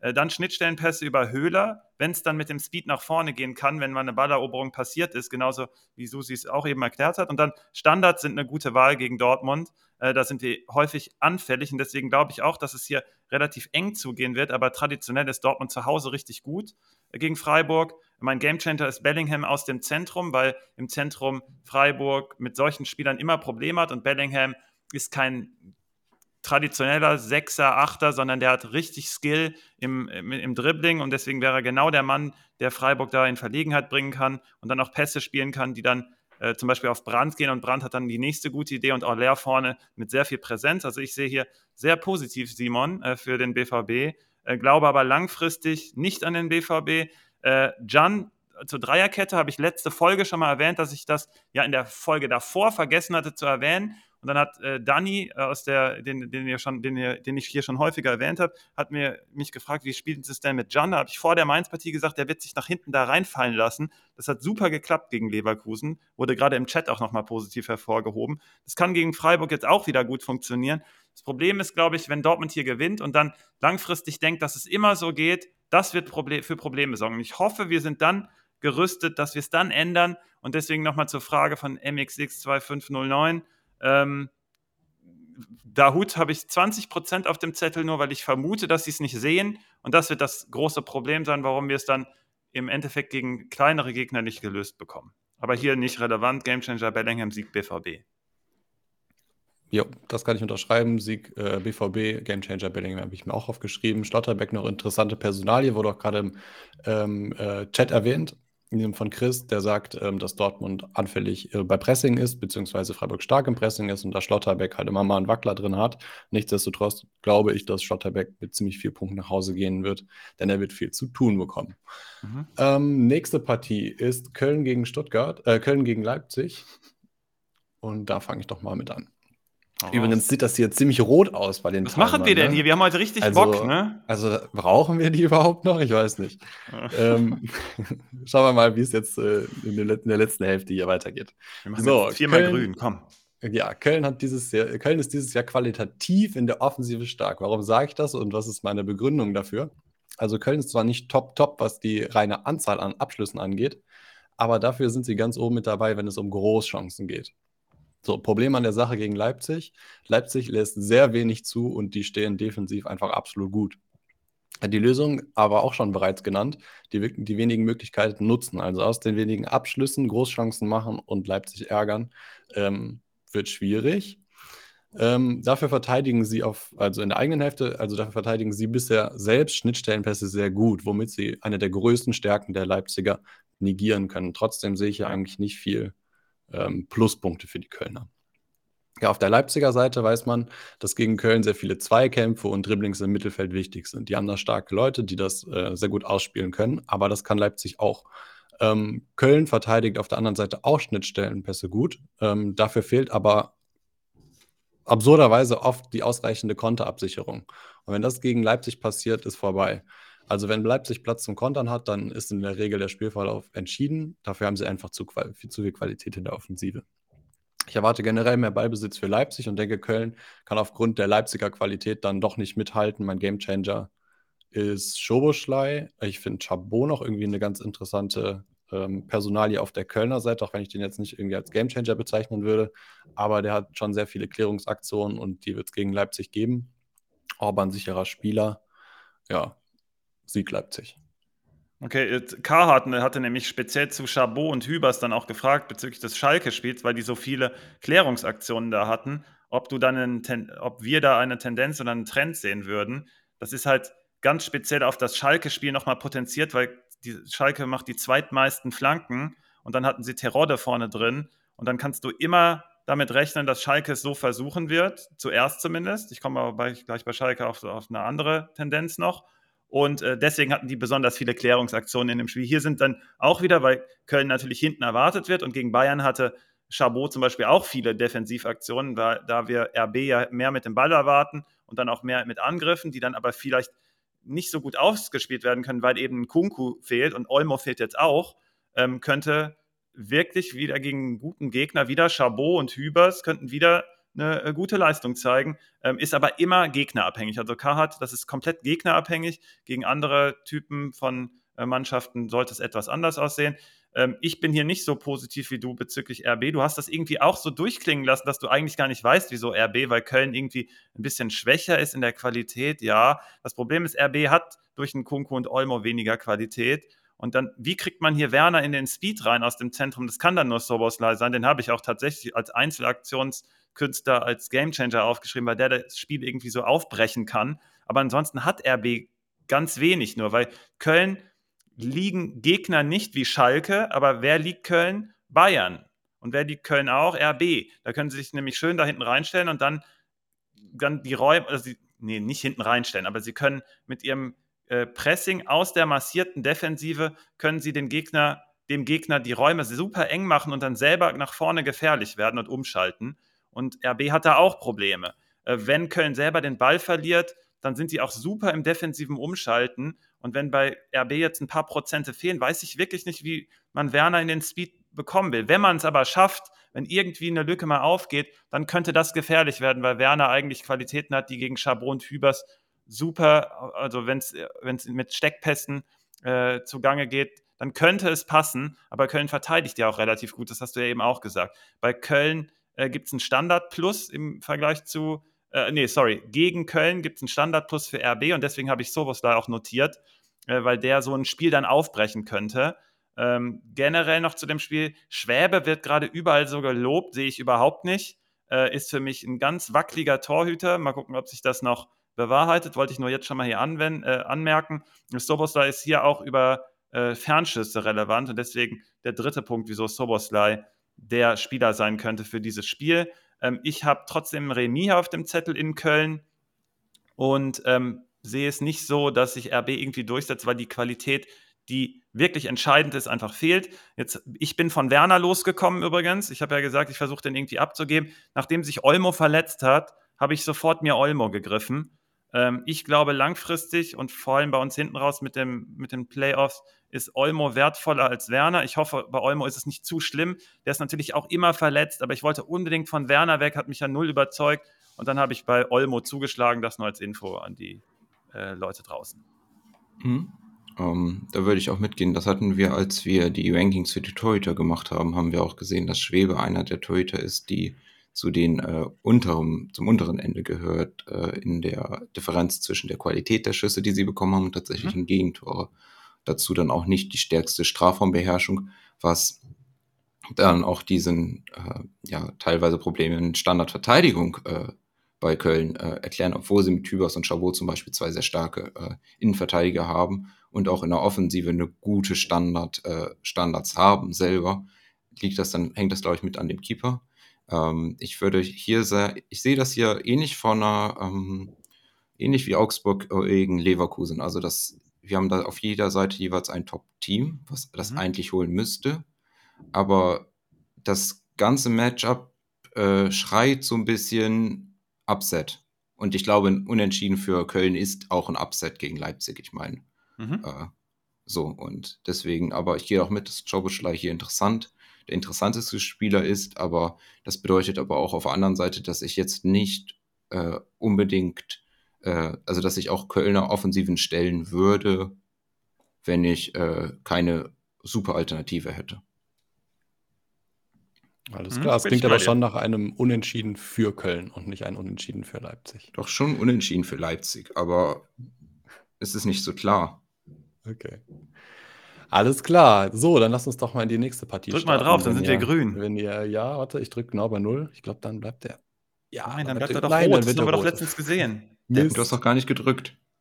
Oh. Ja, weil Svenno hier die ganze Zeit so, ein, so, so, so Stress macht. Also Was da, da, da drücke ich hier doch noch daneben. Oh, Komm, nächste Partie. Gladbach gegen Schalke. Wer von euch ist dran? Ich bin dran. Ähm, ich habe drei Problempartien hier gegriffen von einem favorisierten Team, was aber irgendwie Probleme hatte im Spiel gegen einen etwas unterklassigen Gegner. Und zwar auch hier Remis im Hinspiel Gladbach gegen Schalke. Äh, warum könnte das so gewesen sein? Ich habe eben beim Augsburg-Spiel schon gesagt, warum hat Gladbach gegen Augsburg nicht geschafft? Die hatten eigentlich die Ausgangsposition, die Susi beschrieben hat. Und dann kommt man dabei nicht auf die Außen. Das Problem ist, wie knackt man Schalke am besten komplett über die Außen? Und das hat im Hinspiel zum Beispiel auch schon nicht geklappt. Gladbach hat eine super starke Tendenz, in der Mitte da rumzuspielen. Ähm, warum könnten sie es trotzdem packen? Das sind die Schnittstellenpässe. Wer könnte hier für Gefahr sorgen, Hofmann und Stindel. Stindel, da ist man noch nicht sicher, da muss man aufpassen, der ist angeschlagen. Plea würde eine etwas andere Rolle spielen und dann wieder mehr mit dem Ball machen. Das kann Schalke wieder besser verteidigen. Deswegen Schnittstellen-Match ist eigentlich pro, äh, also pro Gladbach, wenn Stindel und Hofmann besonders auch zusammenspielen. Das hat man gegen Hoffenheim auch besonders gesehen. Ähm, es könnte trotzdem sein, dass, dass man natürlich die Außen bespielt bekommt, weil einfach so viel Platz da ist äh, und deswegen würde ich auch mal auf Skelly achten auf der rechten Seite, wenn der von ganz hinten nach ganz vorne äh, vorschieben kann. Das müsste man sich mal angucken. Zusätzlich bei Gladbach noch positiv ist das Standardmatch. Ähm, da ist man sehr gefährlich vorne, gerade in Erzielen von Toren und Schalke äh, sehr anfällig. Zusätzlich Gladbach hat gerade Ruhe bei Tyram reinbekommen. Kessem hat gefragt, wieso Tyram so gedroppt ist in den Rankings. Das, das sieht einfach daran gerade, dass der eine totale Formschwäche hat, aber vielleicht bekommt das ja wieder, wenn er richtig fit und richtig klar im Kopf ist. Bei Schalke habe ich zum ersten Mal am Wochenende gesehen, dass sie wirklich wieder Fußball gespielt haben nach der Pause. Es sah wirklich nach Fußball aus gegen Köln. Ähm, natürlich, wie gesagt, Köln hat auch traditionell einfach Probleme mit Gegnern wie Schalke, aber das hat Schalke schon relativ gut gespielt und auch spielerische Ansätze aus der Konterhaltung gezeigt mit Skarke, mit Kozuki, mit Salazar später. Ähm, da hat man irgendwie gespürt, dass die sich irgendwie mehr zugetraut haben so als Gruppe und das fand ich ganz spannend zu beobachten. Ähm, ist aber vergleichbar, wie Hoffenheim es gespielt hat. Hoffenheim ist gerade so gedroppt, dass sie schon mit Schalke da vergleichbar sind anscheinend. Und Gladbach hat das super wegverteidigt und davon äh, ich kann es nur noch 20 Mal wiederholen, Itakura war auch gegen Hoffenheim schon wieder so präsent, der sollte seinen alten, seine alten Teamkameraden hier komplett im Griff haben. Wer mir hinten trotzdem gut gefallen hat, war auch Jens. Der ist ein super Komplementärfaktor zu Yoshida, der ja eher über Stellen kommt. Und dann Jens hat, war direkt auffällig für mich und griffig. Ähm, hat mir gut gefallen. Da könnte Schalke hinten auch noch einen besseren Push bekommen. Ähm, Gladbach bietet auch enorm über die Flügel an und genau da bespielt Schalke auch traditionell. Das hat man aber besonders gemacht, weil Terodde natürlich auch vorne drin gespielt hat. Ähm, wir erwarten gerade frei, weil er ein bisschen beweglicher ist. Es kann aber sein, dass im Verlauf der Partie dann Terodde trotzdem kommt und man dann diese Flügelstärke wieder mit reinbringt. Und auch über Standards ist hier was möglich. Glaube ich nicht so gut wie Gladbach auf Schalke umgekehrt, aber Schalke kann hier auch was reißen. Und ich glaube, Schalke wird hier ein Tor machen. Ich glaube aber, Gladbach wird hier gewinnen 2-1 oder 3-1. Äh, mein Gamechanger ist Hofmann, weil er in den Schnittstellenbewegungen gegen Schalke, die dann im Endeffekt zum Tragen kommen, der wichtigste Mann ist. Und gegen Hoffenheim hat man dann schon gesehen, wieso ihn wir, wie ihn davor auch immer als Gamechanger notiert hatten. Ähm, Hofmann ist der Mann. Wir hoffen aber, dass Tyram der Knoten platzt und dann ist Kessem auch wieder happy, weil er an den Listen viel höher steht. Mhm. Ähm, da muss man auch noch dazu sagen, äh, beim, äh, beim, beim Köln-Schalke-Spiel ähm, die starke Seite von Köln ist die linke Seite und die schwache Seite bei äh, Schalke ist deren linken Seite, die relativ wenig zu tun bekommen hatten. Genau. Ähm, das sieht jetzt halt anders aus, dass auf der Seite eben Hofmann und Skelly oder Leiner sind. Ähm, Skelly ist ein bisschen ähm, breiterer Spielertyp, also der mehr in die Breite geht. Vielleicht ist das das bessere Fit. Aber mhm. ich gehe hier von einem klaren Gladbach-Sieg aus und äh, aufgrund dieser rechten Seite Hofmann, sehr spannend, ähm, würde ich auch alles von Gladbach stellen. Ja, so sieht's aus. Ich würde noch äh, Rohpunkte-Monster Itakura in den Ring schmeißen. Gegen Schalke wird es Punkte hageln. Hm? Nice. So, zwei Minuten. Jungs, nächste Partie. Bochum gegen Hoffenheim. Das ist Susis. Ja, und ich glaube, das ist eine spannende Partie. Und es könnte sein, dass wir ein bisschen rübergehen, weil. Ähm, oh Gott. Ich lehne mich zurück. Ähm, es liegt, hängt nämlich schon damit zusammen, was denn überhaupt mit Hoffenheim los ist. Weil das eine spannende Frage ist, die ja mh, hm, eine wirklich schlechte Phase haben. Und äh, diese wirklich schlechte Phase, die hält ja jetzt schon an. Also mhm. den letzten Sieg in der Bundesliga, das müsste am 10. Spieltag gegen äh, Schalke gewesen sein. Und der letzte Sieg, der nicht gegen Schalke war, war gegen Mainz am sechsten Spieltag. Sie sind zwar gut reingestartet, aber danach war es schon nichts mehr. Und die äh, interessant ist halt, dass wenn man sich die äh, Ratings anguckt der äh, Hoffenheimer des ganzen Teams, ähm, dann sind die auf den ersten Blick gar nicht so schlecht. Ich meine, auch in der Community, jetzt hatte ich vorher geguckt, da hatten, glaube ich, fast 70 Prozent der Leute auf den Hoffenheim-Sieg gesetzt, bei unserer Umfrage.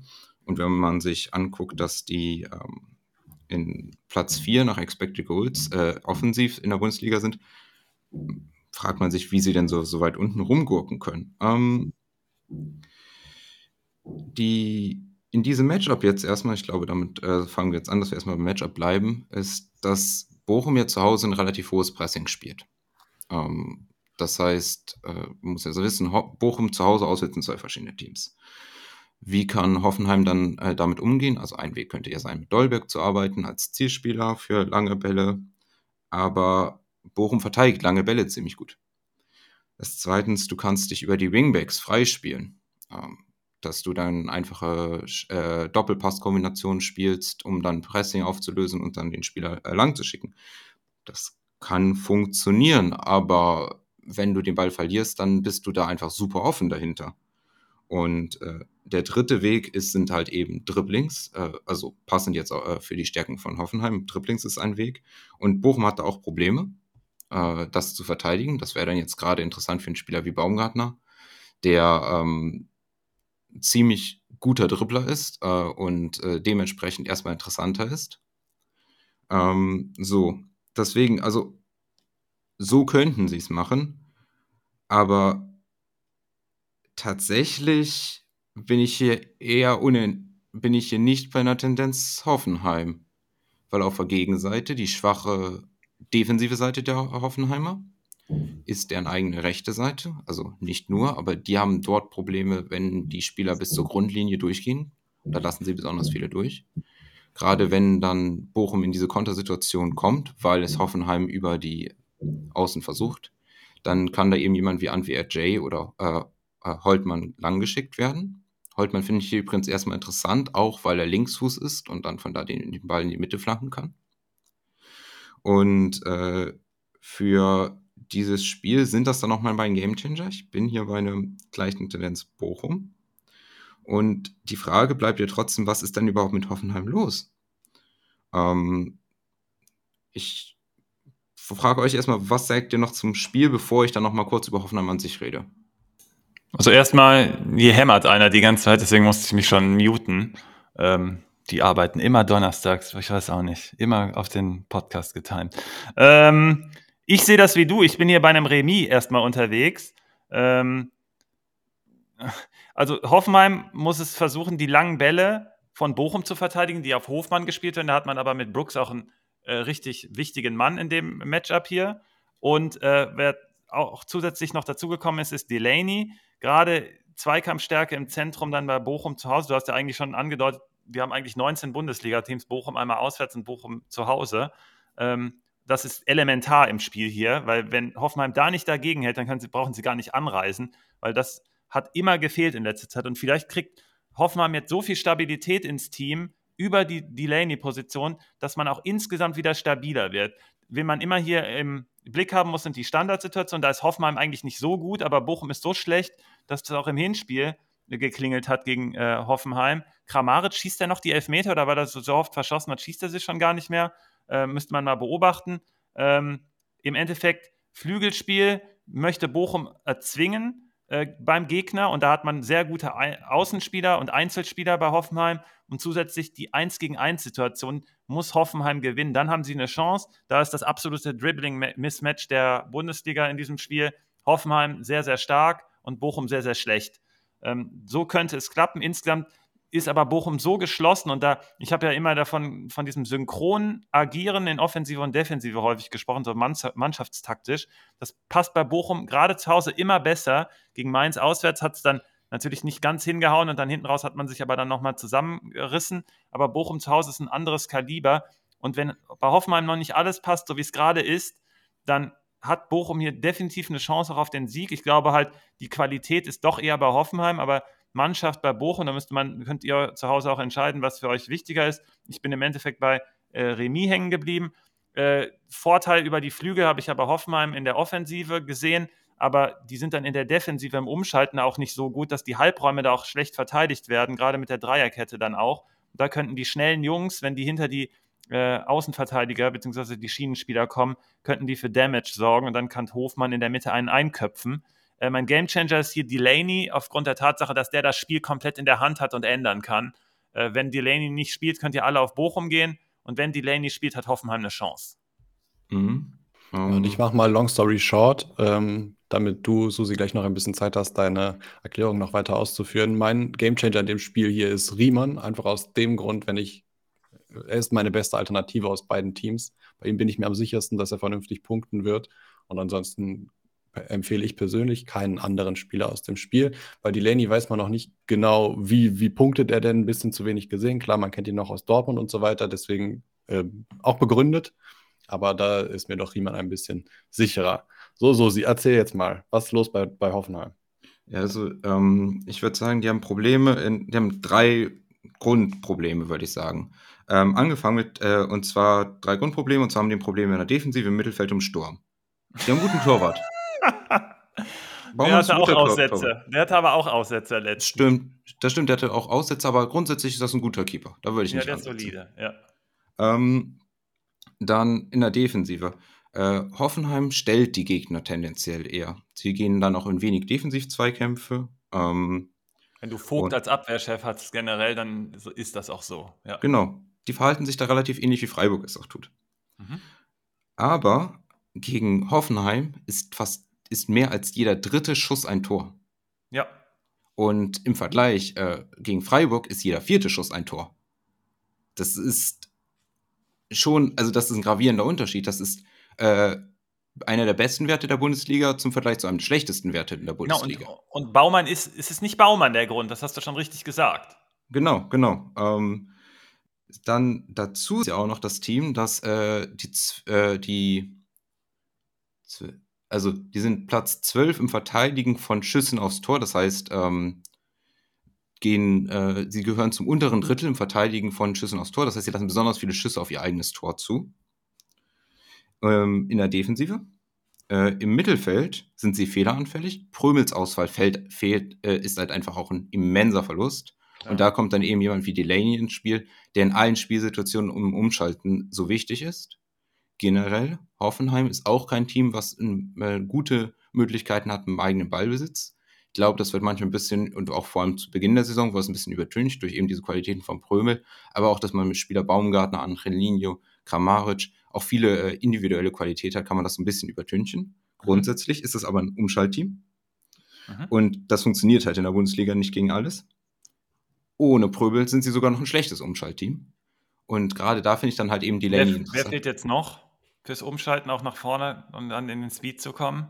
Ja, da wäre natürlich super, wenn man noch, ein, äh, also da wäre natürlich Rutea wichtig. Ähm. Also da, für den wäre dieses Dribbling-Mismatch wäre so gut. Also ja. mein Gamechanger ist eigentlich Rutea, den nenne ich jetzt einfach. Ja, das, aber das ist schon, dass du im Sturm anfängst. So, sie sind Platz 4 in Expected Goals, was ziemlich gut ist. Aber sie sind nur Platz 10 in Expected Goals und Target. Und der Unterschied ist, Expected Goals ist von wo ich schieße. Expected Goals und Target ist, wie, wie gut der Ball. Genau, wie ich schieße. Da ist ähm, Rüther übrigens der Schuldige in dem Fall, weil Rüther hat zum Beispiel noch sehr großen Nachholbedarf beim Abschluss, aber der ist ja natürlich nicht mehr da. Dolberg müsste eigentlich besser sein. Der hat übrigens gestern nach Flanke von Angelino, vielleicht ist das ein kommendes Muster, davon spricht auch Amadeus. Ähm, äh, kann man mal ins Spiel bringen, langfristig, weil das hat bis jetzt ja, dieses Element hat ja quasi komplett gefehlt bisher noch. Da hat man mit Angelino halt so einen guten Vorbereiter, vielleicht geht da was bei Dolberg. Ja, äh, weil genau, weil das ist halt die kommen auch teilweise halt eben in diese Situation, aber da machen sie die Tore nicht. Ähm, und äh, jetzt auch Baumgartner hängt damit zusammen. Das ist auch ein Spieler, der viele Chancen vergibt. Ähm, aber genau das ist es. Äh, dazu auch noch, pro Schuss ist die Qualität auch gar nicht so hoch. Also sie sind nur Platz 11 in Gefahr pro Schuss. Jetzt nur Expected Goals. Das heißt, sie haben viele Schüsse aus schlechten Positionen und dann nehmen sie auch noch schlechte Schüsse. Mhm. Ähm, das ist nicht nur, dass sie keine Tore machen, sie brechen damit ja auch ihre, eigene Angriffs, äh, äh, ihre eigenen Angriffe damit ab. Und das erklärt aber auch, warum die so einen hohen Expected Goals haben, weil die so oft schießen, aber der Schuss, aber das nicht wirklich gefährlich ist. Und das heißt, im Grunde sind sie ein Reverse Freiburg. Ähm, Freiburg, äh, beziehungsweise Reverse Freiburg in dem Sinne, dass Hoffenheim ihre Abschlüsse mit besonders, ihre eigenen Abschlüsse mit besonders viel Gegnerdruck machen und einer geringen Qualität aber ihren, äh, gegen ihren Gegnern hingegen im Verteidigen möglichst wenig Druck machen. Und Freiburg macht das genau andersrum. Und das ist, glaube ich, einfach auch ein tiefgreifendes Problem bei Hoffenheim, wo dann viele Sachen nicht stimmen. Das heißt auch nichts, was man mit einem oder zwei Spielern lösen kann, sondern dass das komplette Team taktisch nicht in der Lage ist, äh, in allen Spielsituationen äh, den Druck auf den Gegner äh, richtig auszuüben und auch vorne nicht richtig sich diese Zeit rauszuspielen, die du brauchst neben dem Raum. Bezüglich Abschluss gebe ich dir da recht. Bezüglich gegen den Ball bin ich anderer Meinung. Ich glaube, ein oder zwei Spieler, und das hat man bei Prümel in der Hinrunde ja gesehen, wie wichtig er war und dass, dass das auch ganz anders ausgespielt wurde, hinten gegen den Ball, dann viel aggressiver. Ich glaube, das könnte, da könnte ein Spieler schon richtig wertvoll sein, an dem man sich orientiert. Nach vorne gebe ich dir aber recht, aber vielleicht durch die Rüther-Herausnahme, habe ich ja schon gesagt, Kramaric könnte ein bisschen befreiter sein. Ich glaube, das könnte sich sogar auch drehen. Also ich glaube, minus Rüther plus Delaney könnte super interessant sein. Für mehr Stabilität.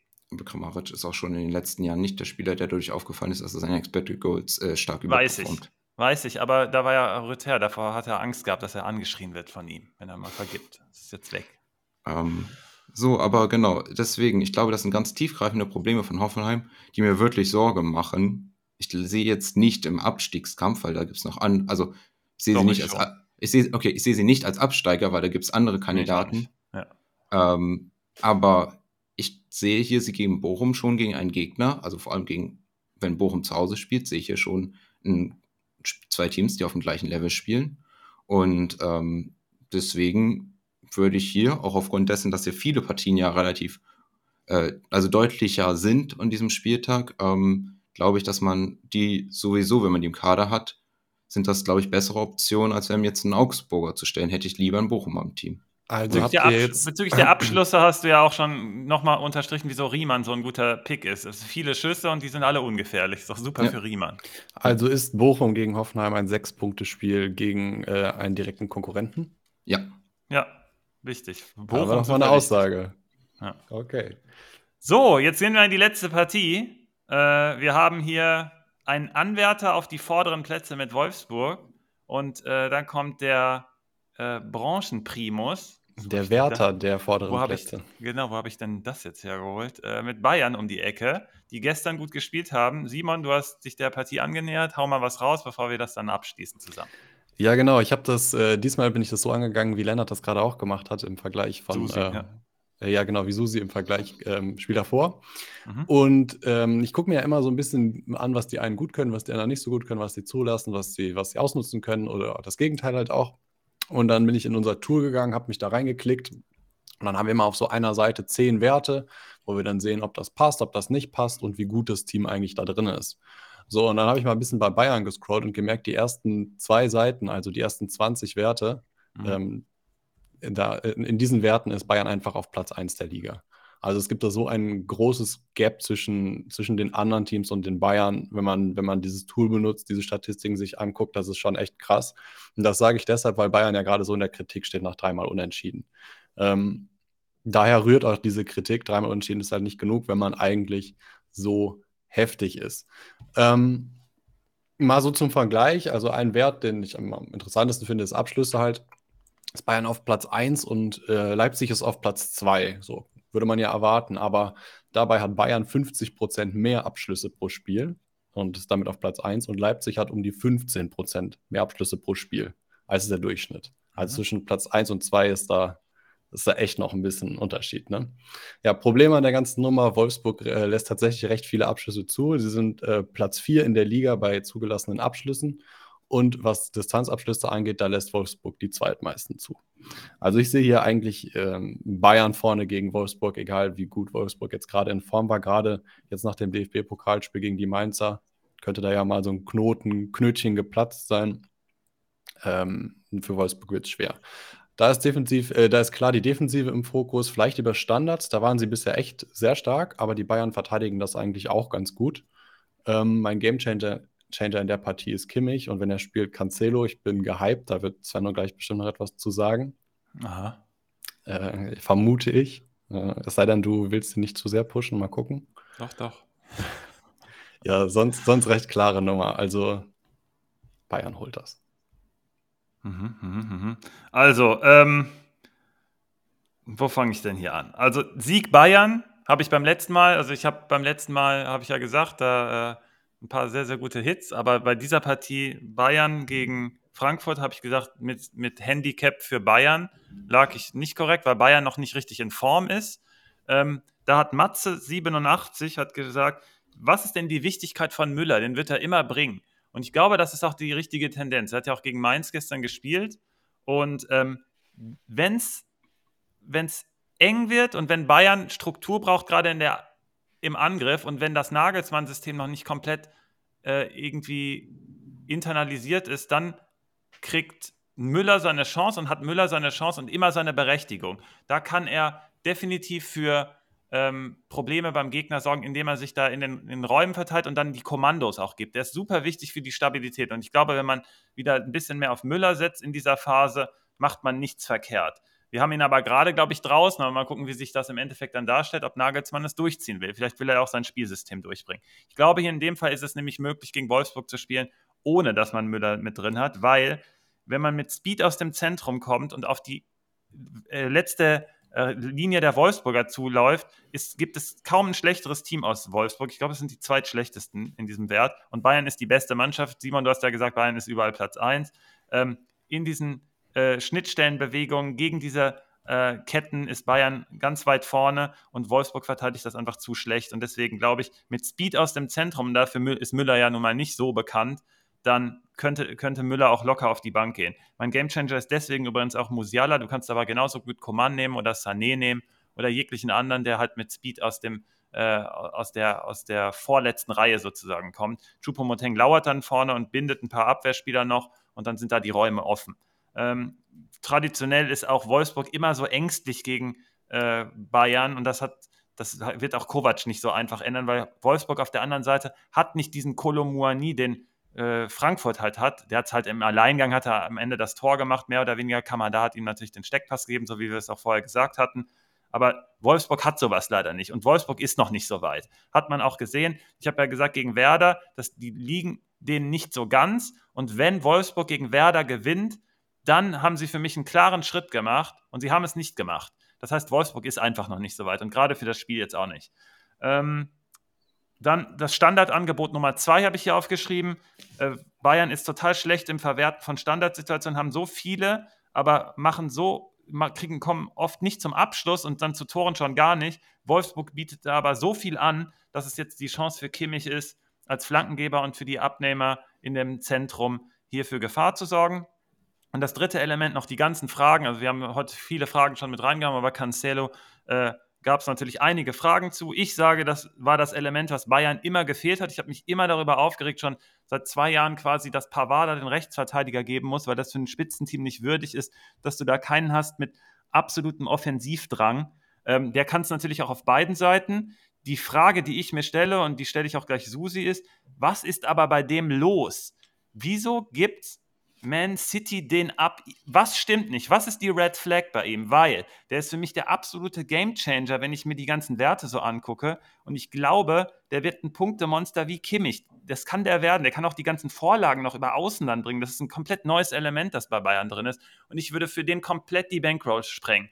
Das Problem ist, ich habe es am Anfang schon gesagt, ich habe mich in eine Position gebracht bezüglich Bayern-Spielern. Ich komme davon nicht mehr runter. Ich müsste Coman verkaufen, um vielleicht Cancelo zu bekommen.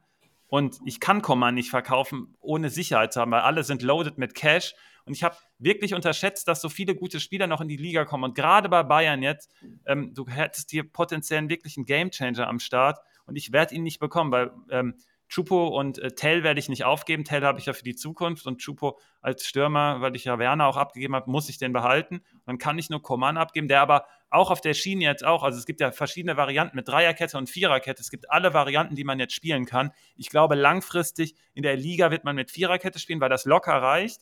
Aber jetzt mit, mit Cancelo kriegst du mit der Dreierkette, kriegst du auch mit Pavard dann im Zentrum wieder was hin. Alle sind relevant. Davis ist relevant, Pavard ist relevant, Cancelo ist natürlich super relevant.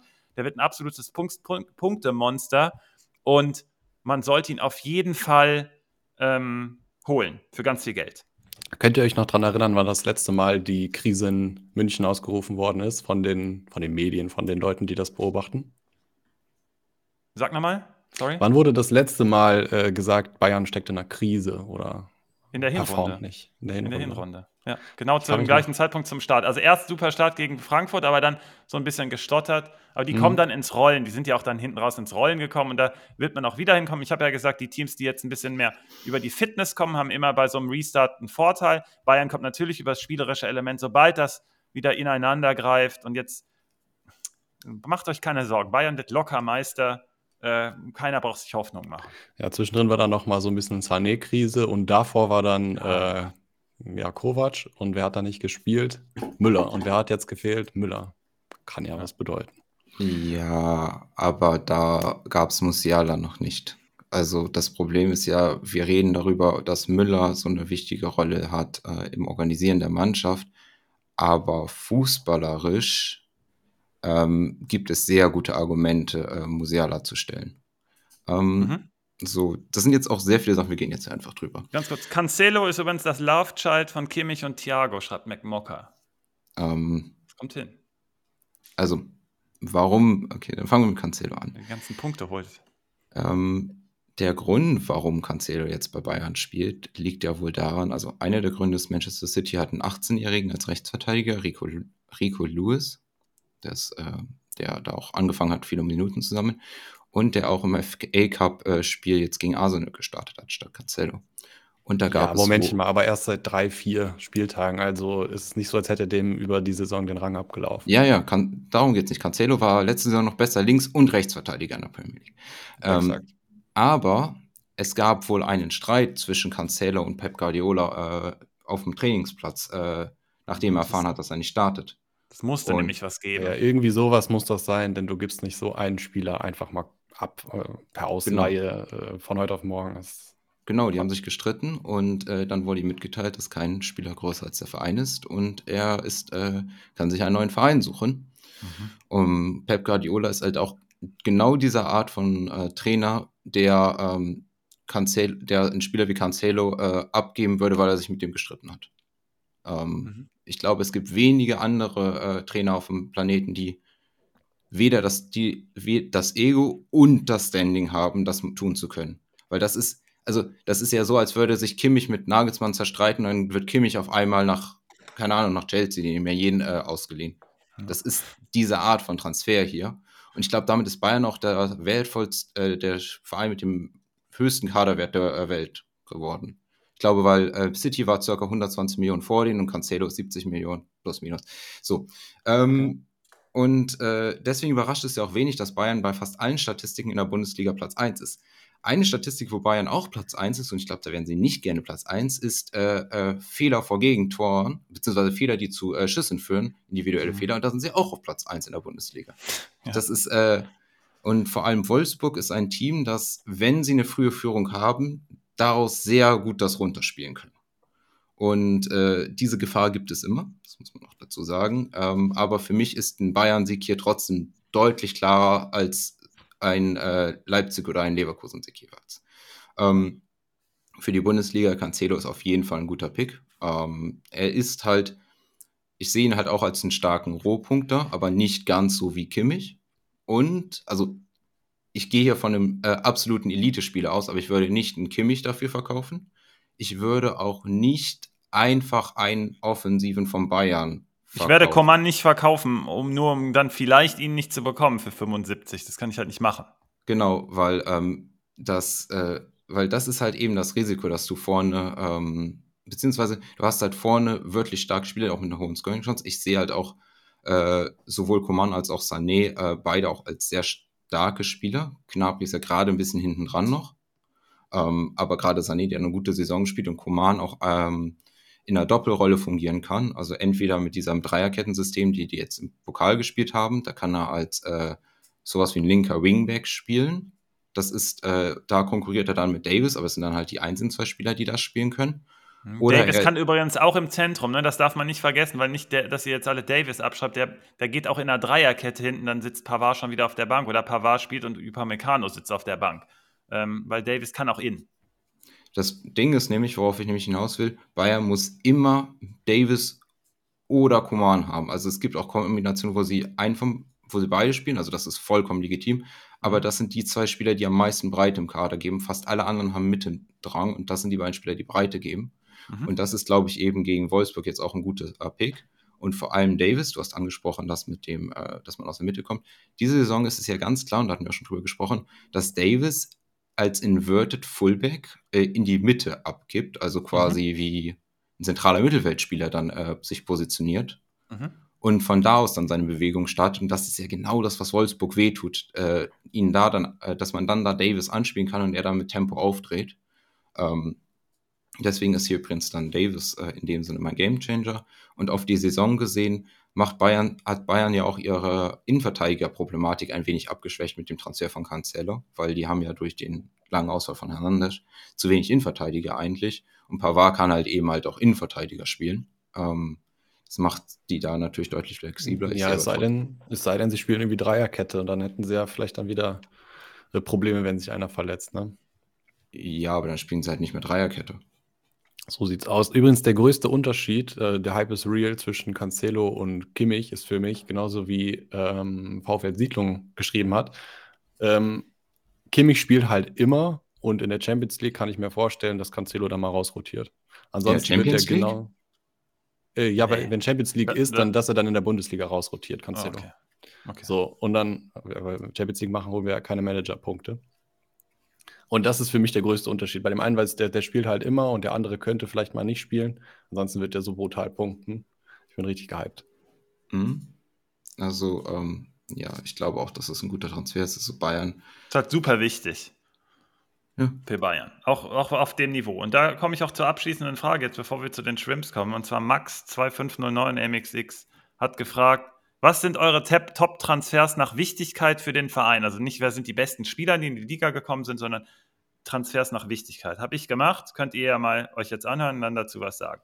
An Platz 1 ist für mich Delaney. Du, Susi, du hast eben gesagt, Hoffenheims Spielstil lässt dich nicht ändern. Ich sage, und deswegen unterstreiche ich das, warum ich den auf Platz 1 habe, der ist, so, der ist so wertvoll und wichtig, dass er das ändern kann. Und wenn er das schafft, dann wirst du danach auch sagen, okay, krass, der war richtig wichtig, der Transfer.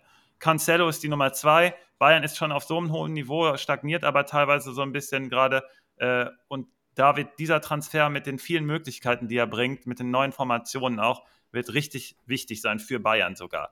Laiduni ist für mich die Nummer drei, äh, ist ein total wichtiges Element, was Union gefehlt hat, ist jetzt mit dabei. Ich glaube, der wird sich da im Mittelfeld festspielen, hat auch enorme Qualität. Nummer vier ist für mich Philipp Max von äh, Frankfurt jetzt äh, bringt dieses Kostic-Element wieder rein und hinten, hinten auch noch ein bisschen mehr Stabilität. Ist für mich ein ganz wichtiger Transfer, zusammen mit Götze dann auch super smart.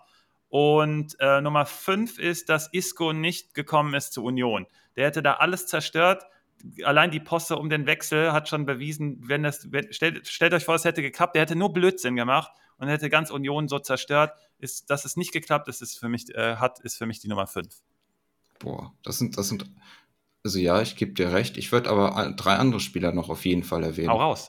Mhm. Und zwar erstens Schlotterberg für Bochum, ähm, weil die hatten einfach ein ganz starkes Innenverteidigerproblem und äh, damit lösen sie gleichzeitig ein Defen, also da haben sie auf jeden Fall einen Bundesliga. Der, konnte, der hat auch direkt auch einen Elfmeter verursacht. Der passt super nach Bochum. Ja, siehst du, aber der hat auch noch vorne das Tor gemacht. Das ist. Äh, das stimmt, das hat er. Der, und der kann auch den Ball, der kann auch den Ball verteilen. Der ist halt, also der ist halt mit Schlotterbeck, dem Nico Schlotterbeck. Also die sind halt verwandt und das sieht man. Okay. Und okay. äh, die brauchten einen zweiten in, in Bundesliga in Verteidiger und Ist für mich ein leichtes Upgrade, aber kein Gamechanger, aber ich verstehe, was du meinst. Ja. Also, also ich, für mich ist das der Gamechanger, weil du brauchst zumindest, äh, du brauchst eine Viererkette, äh, um in der Bundesliga zu bleiben. Und Schlotterbeck ist der Spieler, den du sonst hattest. Hau so, das, das, das zweite, also der zweite Spieler, den ich noch auf jeden Fall sagen möchte, ist Engels bei Augsburg. Oh ja, nice. Ähm, Gerade dadurch, dass ja auch Dorsch fehlt, äh, fehlt im Mittelfeld einfach sehr viel und Engels äh, auch seine langen Pässe, die sind super. Und äh, die anderen Spieler äh, äh, zu setzen, gerade wenn Dorsch wiederkommt, äh, könnte ich mir Engels Dorsch sehr gut vorstellen. Mhm. Ähm, und den dritten Spieler, den ich als super wichtig ansehe, das ist Ryerson. Ryerson. Der ist so stark. Stimmt. Den nehme ich auch rein. Der stabilisiert, den nehme ich, den nehme ich, nehme ich der stabilisiert die Defensive von äh, Dortmund in allen Formationen mhm. mit Dreier- oder Fünferkette als Links- oder Rechtsverteidiger und hat offensive Qualitäten und bietet halt auch noch als ein, ein Wingback, also das Flügelspiel. Also das ist ja quasi genau das, was dort, also der bringt ja alles mit, was Dortmund gefehlt hat. Ja, ja, ja, bin ich dabei. Also na natürlich, wenn ich die Wahl hätte zwischen einem Rechtsverteidiger äh, ich meine, das ist eine Aussage. Dortmund und Bayern holen sich beide einen Rechtsverteidiger in der Winterpause. Dortmund holt Riosson und äh, Bayern holt sich Cancelo. Ähm, aber trotzdem für deren Level, also für Dortmund ist das schon gut. Ja, ja, ich bin dabei. Ich nehme ihn als Sechsten aber noch mit dazu. Ich glaube, er ist wichtig, aber ich glaube, er ist kein Gamechanger bei Dortmund. Aber vielleicht ist, wird das doch. Ich bin mal gespannt.